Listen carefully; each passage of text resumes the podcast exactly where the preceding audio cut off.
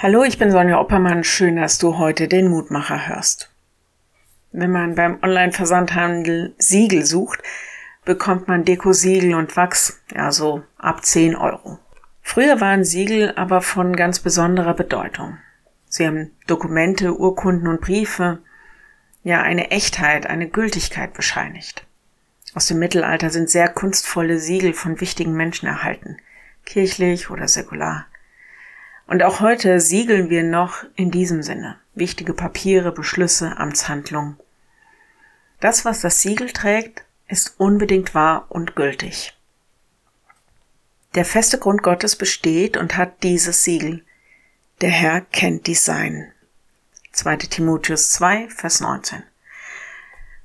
Das ist der Lehrtext heute. Es ist, als ob unser Leben ein unsichtbares Siegel trägt. Der Herr kennt die, die zu ihm gehören. Worum geht's hier? Nun tatsächlich geht's darum, dass Paulus vor unnützen Diskussionen und Streit warnt. Er betont wiederholt in diesem Zusammenhang, lasst euch nicht auf unnützige Streitigkeiten ein, kein Machtgerangel, keine Rechthaberei, keine Wortgefechte, die doch nur die Gemeinde spalten. Wer Recht hat und wer nicht, wessen Wort gültig ist oder nicht, das wird nicht durch Gewinnen von Wortgefechten oder hoher Redekunst gezeigt, sondern nur Gott kennt die, die wirklich zu ihm gehören. Wir können also entspannt sein, weil dieser Gott selbst die Gültigkeit seiner Beschlüsse sicherstellt. Übrigens, der Vers geht weiter. Paulus ergänzt, wer sich zum Namen des Herrn bekennt, muss aufhören, Unrecht zu tun. Wenn du magst, dann betet doch noch mit mir. Lieber Herr, danke, dass wir zu dir gehören dürfen, dass du uns berufst, deine Kinder zu sein. Hilf, dass uns das auch gelassen und ruhig macht angesichts all dessen, wo wir meinen, im Recht zu sein. Stattdessen weg in uns immer wieder genügend Selbstreflexion, dass wir Unrecht meiden, dass wir deinen Willen tun und dass wir dir alle Ehre geben.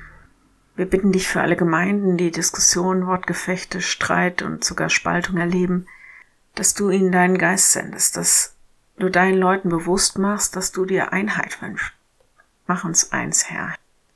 Wir bitten dich für alle, die wir nicht kennen und die Not leiden, in der Ukraine, in Russland, in Afghanistan, in Äthiopien, Irak oder sonst wo auf der Welt, überall da, wo Krieg ist und Gewalt herrscht, unsagbares Elend, Hunger, Leid.